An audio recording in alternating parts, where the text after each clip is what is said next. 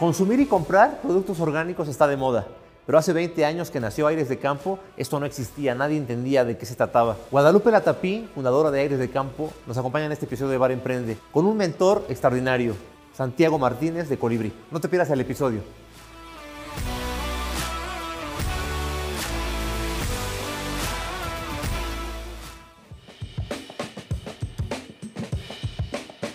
¿Cómo están amigos y amigas? Bienvenidos. Esto es Bar Emprende, temporada número 11.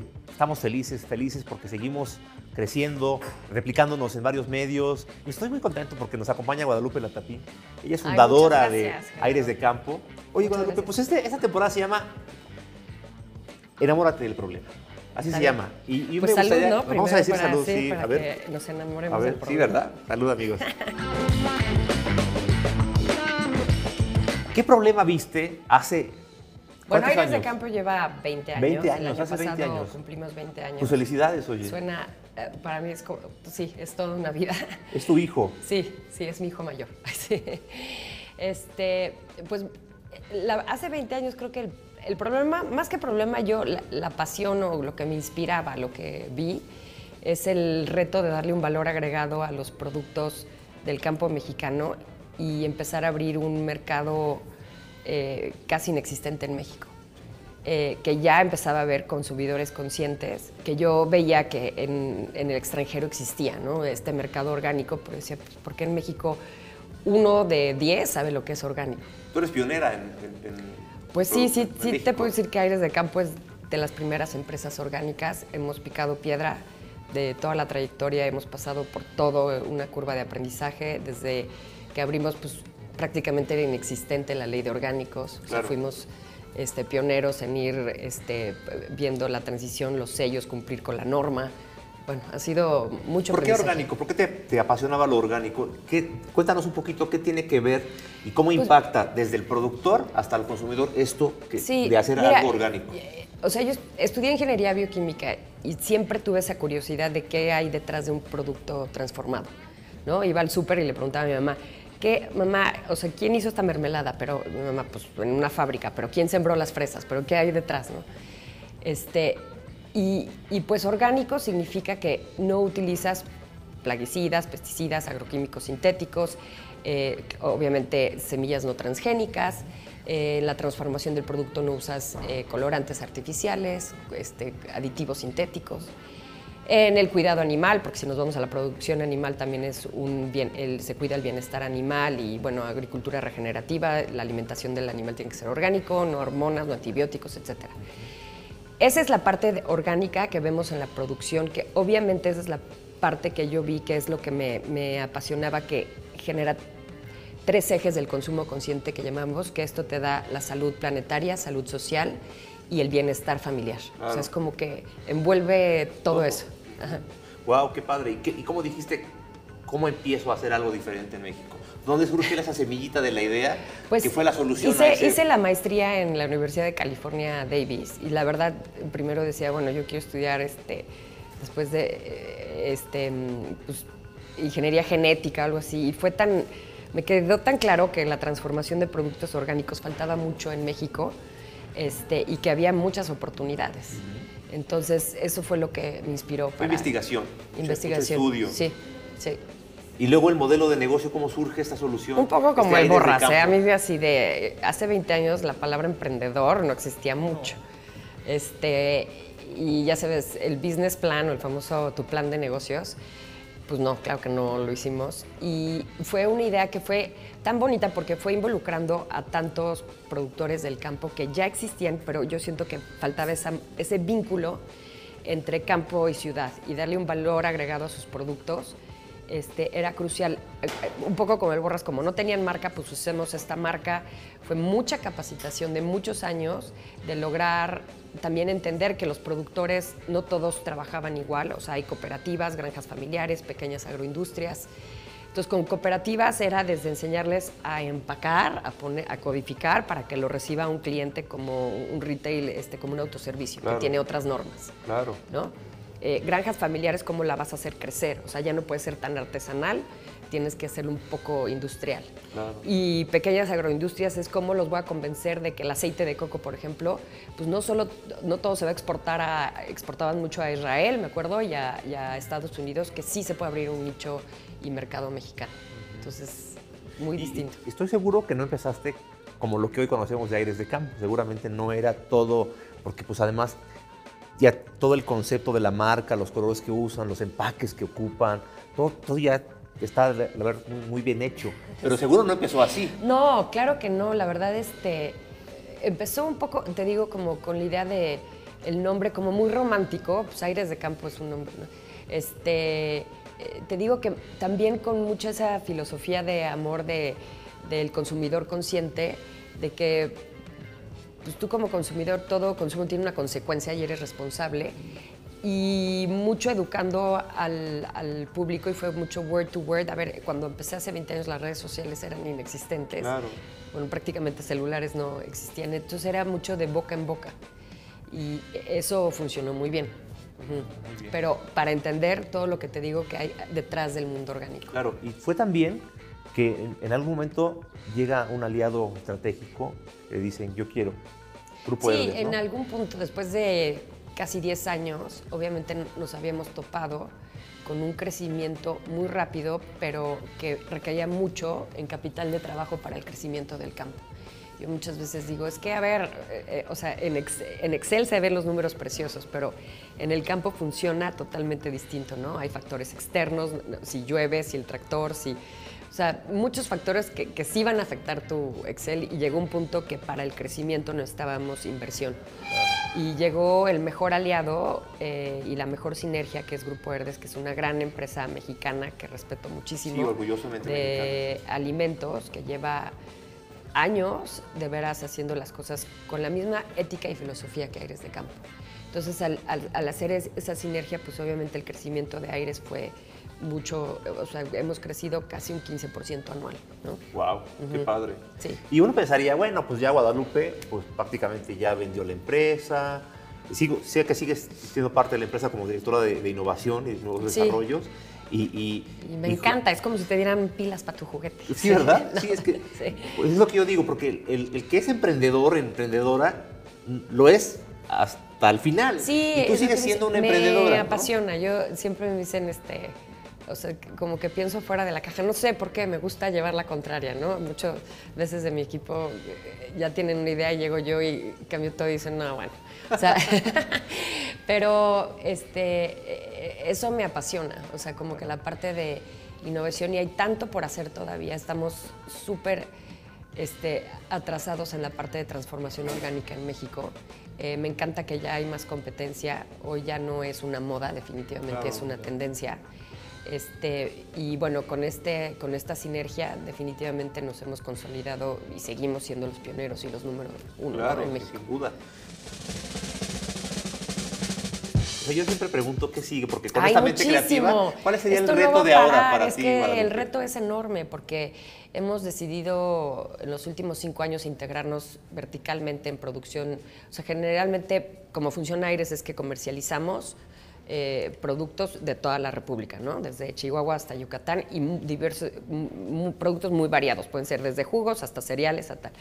Pero en pollo, en producción de pollo y huevos, sí decidimos ser los pioneros en integrarnos verticalmente y hemos hasta puesto un rastro, invertido muchísimo, con muchísimo cuidado en toda la cadena de suministro, desde el alimento de, de los pollos y las, este, bueno, y gallinas, para tener granos orgánicos, soya, sorgo, maíz. O sea, eso es un trabajo detrás impresionante. O sea, ahí el reto es seguir consolidando eso y la producción nacional, que yo te puedo decir que es un proyecto hermoso. Y obviamente nos quedan muchas otras plataformas y desarrollos por hacer. O sea, creo que es interminable. Eh, queremos eh, seguir aumentando la producción de carne orgánica en México. Luego vienen otras eh, plataformas de hortalizas congeladas. Este, nieves y helados. Eh, queremos incursionar también en toda la producción de plant-based, leches vegetales, bueno, así, sin números de proyectos, sí. Pues mira, fíjate que tenemos un invitado eh, para ayudarnos a ver este futuro de, Aires de Campo, pues que sigue siendo muy inspirador y prometedor. Él es Santiago Martínez, bienvenido, él es de... Hola Santiago, Hola, ya bienvenido, tomar salud. un traguito, ¿no? Pues sí, salud. Salud. Santiago es director de desarrollo de negocios de Colibrí. Santiago, bienvenido a Bar Emprende. Gracias por Muchas estar gracias, acá. Genaro. Muchas gracias por la invitación. Muchas gracias, Guadalupe, también por, por el espacio. Eh, Me gustaría que nos cuentes un poquito de Colibrí. ¿Qué hace Colibrí? Eh, sé que es una, una empresa B. ¿Qué es eso de empresa B? Cuéntanos un poquito más qué, qué hacen. cuál es Sí, el que Aires de, Campo negocio. nos acabamos de certificar Sistema B el año pasado. Mira, sí, por cierto. gran logro. Seguro. De hecho, nosotros Sí. nacimos como empresa B. Eh, nosotros nos dedicamos a diseñar e implementar estrategias ambientales de alto impacto, adaptadas siempre al modelo de negocios de cada uno de nuestros clientes. Eh, somos una consultora en gestión estratégica y en este trabajo de- nosotros conectamos con las personas justamente de cada organización para conectar justamente las variables ambientales eh, al modelo de negocios de cada uno de nuestros clientes. Em, ¿Y Santiago, cuándo empezó Sí. Colibrí? ¿Fue hace cuánto? nosotros llevamos tres años, nacimos tanto en México como en Argentina en, en Sí, simultáneo. increíble, porque qué, qué importante y qué necesidad había, te juro, o sea, hace 20 años en Aires no existía nada de eso. No había ninguna Y para así. Aires fue todo un reto ver y demostrar toda la parte de sustentabilidad. Entonces me parece, sí, o sea, como que ya se habían tardado. Ay, sí. Seguro, seguro. Sí, de hecho llevamos o sea, más tiempo trabajando en, en- en esto desde el sector más civil, ¿no? de la asociación civil, y luego ya nos dimos cuenta ¿no? que esto se viene muy, muy fuerte en toda la región. Y nosotros justamente queremos posicionar a Latinoamérica como, como, como región de impacto positivo. ¿no? Qué padre, este, Santiago. eh, a mí me gusta mucho lo que nos cuenta Guadalupe porque mucha gente no se da cuenta de que cuando una empresa le va bien, Aires de Campo le fue muy bien, se, une a, Grupo Eres, un grupo más grande, puede crecer más grande, pero lo que muchas veces no vemos como consumidores cuando decimos, qué rico, me gusta mucho este producto, lo compro y ya, pero no vemos que cuando lo haces tan bien, el impacto positivo en tu cadena de suministro, en todos tus proveedores, es increíble. Por eso, fíjate lo que, me encanta lo que dice Guadalupe, o sea, ella está viendo el reto no hacia enfrente, sino hacia atrás, cómo sigo impactando a mi cadena de proveeduría, para que ellos también lo hagan mejor, para que ellos también sean sustentables, para que esta cadena del producto de calidad y orgánico empiece desde acá y termine en Claro. las manos del consumidor. No, y que, y que ¿no? todos ganemos ¿no? en, la, en la cadena y Es que realmente 100%. sea sustentable a largo plazo. Y que, y que luego muchas, que muchos proveedores son pequeños, muchos proveedores no tenían esta cultura ni este conocimiento de, de- de hacerlo orgánico, por ejemplo, de- no tienen ni idea que es una empresa B, pero tienen calidad en lo que hacen, pero llevan años, familias atrás haciendo las cosas. Y si alguien que es su cliente los empieza a jalar hacia el camino, hacia que también se vuelvan B y lo hagan correctamente y sean sustentables y sostenibles en el tiempo, pues guau, qué maravilla, ¿no? Sí. Porque cuando entonces ganan ellos, pues tú también ganas y todos ganamos, ¿no? Seguro. ¿Cómo se hace eso? ¿Cómo, cómo puedes transminar esta, esta ideología, esta- este pensamiento de hacer un triple impacto en tu negocio hacia abajo, ¿no? Porque pues, hacia arriba las grandotas ya lo saben, muchas lo saben y no lo quieren hacer. Seguro. Ex- Exacto. Y, y- y otras eh, pues lo hacen o lo dicen que lo hacen el famoso greenwashing, que, que dicen que lo hacen pero no lo hacen. No, y justamente p- por lo que estás diciendo es la importancia de estas, bueno, de nuestras empresas verdes, de de veras eh, sustentar lo que decimos, ¿no? Ser sustentable, entonces dime cómo mides realmente tu impacto social y ambiental, ¿no? Que tanto estás diciendo. Y eso, por eso le digo a Santiago, cómo se han tardado y nos hemos tardado en México descubrir estos modelos y poder poner números cuantitativos para realmente demostrar y sustentar. Y ahí, bueno, Sí, Santiago nos puede 100%. De hecho, algo, algo que, que- que vemos es, bueno, primero empresas como organizaciones, ¿no? como Aires de Campo, que ya nacen con este propósito, ¿no? O sea, muy diferente a las organizaciones que vienen ya trabajando hace más de 100 años, ¿no? Y que vienen con un, un way of working, ¿no? Un business as usual. Sí. eh, y, y dinero, luego, dinero, dinero y ya. Lo demás, 100%. Entonces, a ver, creo que estamos justamente en este proceso ¿no? de, de- de transición y de cambio de paradigma. ¿no? Entonces, más allá, o sea, empiezan a surgir un montón de presiones a las grandes empresas. O sea, tenemos las presiones, primero que nada, ¿no? los consumidores, ¿no? volviéndose más sofisticados, más conscientes, consumiendo cada vez productos con, con menor impacto ambiental, con un, impacto positivo en términos sociales. ¿no? Por otro lado, vemos las presiones en términos de regulaciones. ¿no? Entonces las regulaciones cada vez se ponen más intensas, más fuertes. ¿no? Entonces en este sentido las mismas organizaciones, incluso puertas adentro, no se dan cuenta de sus mismos colaboradores quieren generar el bien. ¿no? Entonces, de nuevo, en este cambio de paradigma, hoy las organizaciones y nosotros desde Colibrí trabajamos justamente con las organizaciones que quieren ir hacia esa transformación, ¿no? que quieren transformar su modelo de negocios a un modelo de negocios de impacto positivo. ¿no? Entonces, nosotros justamente eh, gran parte de nuestros servicios van enfocados en medición de impacto ambiental. Es muy diferente el impacto ambiental de Aires de Campo que hoy por hoy el Grupo Verdes en general. ¿no? Son, compañías, ¿no? son compañías distintas. Eh, entonces, ¿a, qué voy con esto? ¿no? O sea, nosotros, eh, cada, cada, cada medición de impacto ambiental va a ir bien enfocada a la industria del cliente y luego nosotros lo que, lo que trabajamos es las estrategias de reducción de ese impacto ambiental y de compensación de ese impacto ambiental. Ahí vamos por partes. A mí, a mí me, encanta esto porque sí es cierto, es una frase hecha, pero es cierta. Lo que no se mide, no se puede cambiar. ¿no? Si no lo podemos medir. Pues bueno, sí, es difícil demostrar. Demostrar que estás haciendo el cambio. ¿Cómo se mide? O sea, es decir, pues el dinero, la gente que hace empresas por, por dinero, pues sabe que eh, ya está, ¿no? Ventas, eh, utilidades, este, todo, ya sabemos cómo medir.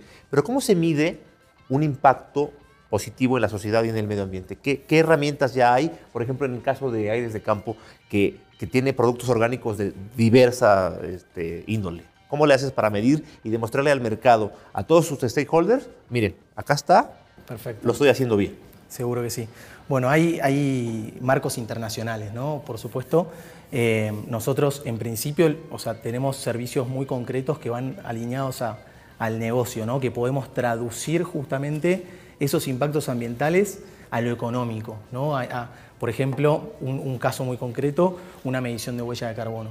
¿No? Nosotros en una medición de huella de carbono podemos identificar rápidamente en lo que significa el impacto ambiental de gases de efecto invernadero, ¿no? podemos identificar dónde están justamente esos focos rojos, ¿no? para después sí, una vez que medimos, como tú bien dices, después sí podemos, podemos generar esos cambios internos. Claro. ¿Qué estamos haciendo bien? ¿Y qué nos falta por hacer? No, bueno, es toda la idea para ver dónde puedes mejorar, ¿no? Este, que también la materialidad que sale de ahí, que puedas, ¿no? Sacar unos objetivos o indicadores más claros. Y además que estamos en un mundo donde no solo los consumidores están exigiendo a este tipo de empresas, sino también los inversionistas, ¿no? Cuando BlackRock, el director global de BlackRock sale al mundo y dicen, a ver señores, señoras que trabajan en BlackRock desde hace muchos años, ya no vamos a invertir en empresas que no lo hagan bien, que no hagan un, que no sean un triple impacto. Si no, ya no queremos. O sea, wow, o sea, me, parece que el mensaje es muy poderoso, ¿no? Realmente no es, es, una tendencia, como decías, no es algo que una moda y se va a acabar. Es algo que no, va a acabar, ¿no? Que apenas está empezando. 100%. Creo que ya el, este, la conciencia, y sobre todo en general del consumidor, está cambiando muchísimo, ¿no? Sí. Y los chavos, ¿no? Los centennials y para abajo, ¿no? Sí, sí. Y, mi, hijo mi hijo se ha sentado, me dice, tiene cuatro años, Daniel, me dice, papá, ¿esto, este pescado es, un pescado muerto? Sí. ah, no, no lo quiero. Yo quiero que el pescado viva. No lo quiero comer. Y entonces luego se le olvida, ojalá. Qué bueno que se le olvida porque él necesita comer proteína, pero se le olvida y ya se lo come. Pero ese día no se lo come. Entonces, y así luego con la carne, y así me pregunta de dónde viene cada cosa. Y entonces, pues este, esa es la mentalidad de las generaciones que vienen y que quieren justo consumir pues productos que, sepan lo, que lo que empezó con tu sueño y con tu pasión. Que preguntabas a tu mamá, ese es mi hijo, ¿no? Preguntarle a la, mamá, a la mamá y al papá, ¿de dónde viene esto? ¿Quién lo sembró? ¿En qué país? ¿Cómo era la tierra? ¿Qué le pusieron de abono? Saber la transparencia, ¿no? Sí. ¿Cómo se hace, aquí otra cosa, cómo se hace transparente a todos los stakeholders, al consumidor, pero también al inversionista, pero también a los, a los proveedores? ¿Cómo se transparenta cuando lo estás haciendo bien? ¿Qué, hay, qué mecanismos hay para transparentar? Bueno, digo, ahorita te va a decir Santiago mejor que yo, pero en orgánico es, justamente es muy importante la certificación orgánica y por eso fuimos los pioneros, como digo, en, en ayudar a que se legislara y que se hiciera la ley de orgánicos en México. Y entonces ahora sí busquemos en el empaque el sello de Zagarpa, Senacica, que sí tiene un valor que ellos acreditan a las certificadoras que van a certificar el producto orgánico. O sea, es totalmente independiente de aires de campo. Alguien externo va y certifica tu producción orgánica. Seguro. No, y bien, como tú dices, ¿no? O sea, hoy la transparencia yo creo que se vuelve algo fundamental dentro de las organizaciones, sobre todo si queremos, ¿no? Como eh, generar nuevas inversiones dentro de nuestras organizaciones, es fundamental poder mostrar este tipo de indicadores. Lo primero que nada es, es medirse ¿no? el, generar esas mediciones bajo las metodologías que se ocupan, ¿no? eso es algo de base, ¿no? porque de nuevo, siempre lo que nosotros decimos es, eh, uno no puede salir a, ¿no? como, como a vender una historia, un cuento, cuando desde el vamos no se está midiendo y no, estás, no sabe si efectivamente eso que cuenta es, es correcto o no es correcto. ¿no? Entonces, desde el vamos sí medirse y generar justamente con estas mediciones la transparencia para todos los sectores, ¿no? para todos los stakeholders. Y en general, bueno, hoy las, las grandes organizaciones utilizan ¿no? reportes, desde los reportes financieros ¿no? que, que, existen hace mucho tiempo, eh, pero hace ya, hace ya, te diría, más de 10 años se vienen trabajando justamente eh, los, famosos non-financial disclosures, ¿no? que, justamente hace toda esta apertura en, cuanto a estrategia de, sostenibilidad de las organizaciones. ¿no? ¿Cuáles son esos ejes estratégicos y cuáles son esos indicadores ¿no? que van a ir a buscar? En Aires de Campo hemos hecho un reporte de sustentabilidad desde el 2010, 11, y lo subimos cada año este, y lo pueden ver en nuestra página, este, está abierto para que persona lo puede ver y o sea, ha tenido como mucha aceptación y eh, o sea, eh, los consumidores muy clavados sí nos mandan comentarios como está padrísimo que nos informes y todo lo que hay detrás de, de, la empresa. Este, y también, bueno, tenemos ya las historias, muchos videos que ya muestran eh, la historia de cada productor, mm, que ahí mencionan mucho cómo miden estos indicadores. Qué padre. Está increíble. Me gustaría terminar preguntándoles a los dos es, Híjole, siempre pienso que todo lo que hacemos o lo que hemos tenido la oportunidad de hacer o de lograr, me gustaría democratizarlo, es decir, me gustaría que más personas lo pudieran hacer. Mm, ¿Cómo le quitamos a, muchas empresas pequeñas esta idea de que yo no puedo? Eh, si ay, lo hace Aires de Campo, pero pues sí, esa granota y ahora que está con redes, pues es más fácil. No, no, no. ¿Cómo, le, ¿Cómo empiezo a hacer yo también este cambio, desde aunque sea pequeño? No, eh, o sea, seguramente ya el mundo ha cambiado tanto y hay tantas herramientas. O, yo, o sea, yo creo que, ah, bueno, primero tienes, o sea, si eres emprendedor y a eso te refieres, sí tienes que tener valor, paciencia, coraje, eh, perseverancia, porque es muy distinto. Y, y creo que una vez una amiga muy querida me dijo, es que yo, yo no soy emprendedora. O sea, a mí, deja, o sea yo, a mí me gusta ir a trabajar a una empresa que voy de 9 a 5, lo voy a hacer increíble, pero no, para mí es mucho estrés. O sea, yo creo que ese es, primero ese es tener ese espíritu emprendedor y, tener este, tolerancia a la frustración. También, si algo no funciona, puedes innovar o levantarte o cómo te vas a reinventar. O sea, eso cuesta... Eh, eh, no todo el mundo lo tiene. O sea, yo, yo este, lo entiendo. También muchas veces cuando empezamos el negocio de aires, pues yo mucho tiempo, cinco o seis años, no, o sea, no ganaba ni sueldo y no lo veía. O sea, afortunadamente tenía el apoyo familiar. Pero pues son cosas que también puede ser muy frustrantes si no tienes esa claridad. Claro. Este, pero sin duda, eh, sí, creo que es esa parte de hay que tener ese coraje y esa parte de, emprendedor. Y después ya hay tantas herramientas que creo que eh, pues ahorita sé que suena ridículo, pero yo no lo hice y lo hubiera hecho, un plan de negocios. Que un plan de negocios luego veo a emprendedores, ¿no? Chicos que están empezando, se me quedan viendo así como, no. Y yo, no, a ver, no es un doctorado ni una maestría, puede ser una hoja de, ¿no? Pero lo tienes que tener claro. Claridad. O sea, ¿dónde está tu visión, misión? Y ni siquiera tienen eso y ya están corriendo, ¿no? Entonces esa parte sí, creo que es importante. Me, me encanta porque además ella habla desde la realidad y desde su propia historia, es decir, Guadalupe empezó cuando no había nada, ni siquiera una regulación que te certificara como orgánico. Es decir, no está diciendo que es fácil. Pero de ahora, del, momento que tú empezaste hasta hoy, pues hay mucho más facilidad. No, más hay muchos, hay apoyos. y, bueno, siempre es padre que ya hay un mercado abierto también, ¿no? Y este, sin duda la competencia es buena. Claro. O sea, creo que, y mucha oportunidad todavía para la transformación del campo y muchos productores donde hay que apoyar y, ¿no? y, venta al público. 100%. ¿Qué, ¿Qué te puedes decir, Santiago? Pues sobre, justamente sobre eso de decir, cualquier tamaño de empresa puede entrarle a la transformación. Seguro. La sustentabilidad es un buen negocio. Eso es algo que tenemos que, grabarnos. Y cuando no es un buen negocio, seguramente es por otro lado. Sí, yo también pienso que a favor. Muchas gracias. Esa es nuestra, nuestra, nuestra mirada ¿no? desde Colibrí. Eh, y cuando no es un buen negocio hay que buscarle la vuelta. Y, la vuelta la vamos a encontrar siempre, ¿no? Em, pero sí, sin duda va por, va por ahí. Claro, es muy fácil, amigos. Eh, Hacer el bien paga y paga, paga muy bien. Ah, eso Y- sí, siempre, ¿no? mientras no haya ética y, y sigas con el valor y no se mueven la- las, o sea, las cosas como son, sí todo se te regresa para bien. Yo estoy segura que sí. Sí. Amigos, amigas, pues este, este ha sido Bar Emprende. Yo me gustaría cerrar el episodio con una frase final de cada uno de ustedes. Me gustaría primero con Santiago. Eh, siempre pienso que la gente está buscando conocimiento, pero también está buscando inspiración. Porque estamos llenos de noticias negativas, de cosas feas que pasan en el mundo y que nos aplastan. Y yo creo que Bar Emprende tiene la misión y el propósito de dejarles algo de mensaje para decirles que sí se puede, no que no se puede. ¿Qué les dirías a estas personas que nos están viendo y escuchando desde tu punto de vista y desde la gente que ha trabajado con Colibrí y que todos has visto salir adelante para decirles que sí se puede? Seguro. Em, yo creo que es, es- es muy importante el, enfoque que tomemos ¿no? en, los proyectos que, que nosotros vayamos a hacer eh, y buscar siempre generar ese impacto positivo y muy importante siempre medir ese impacto que generamos, porque después el cuento que queremos contar tiene que tener ese sustento ¿no? por detrás.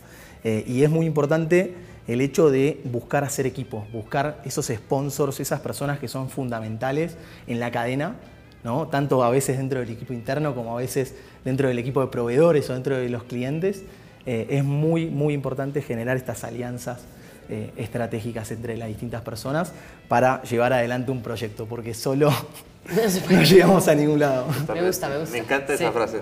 Santiago, gracias por estar en Bar Emprende. Por favor, muchas gracias a ti por la invitación. Guadalupe, ¿cuál sería tu mensaje para esas emprendedoras y una emprendedores?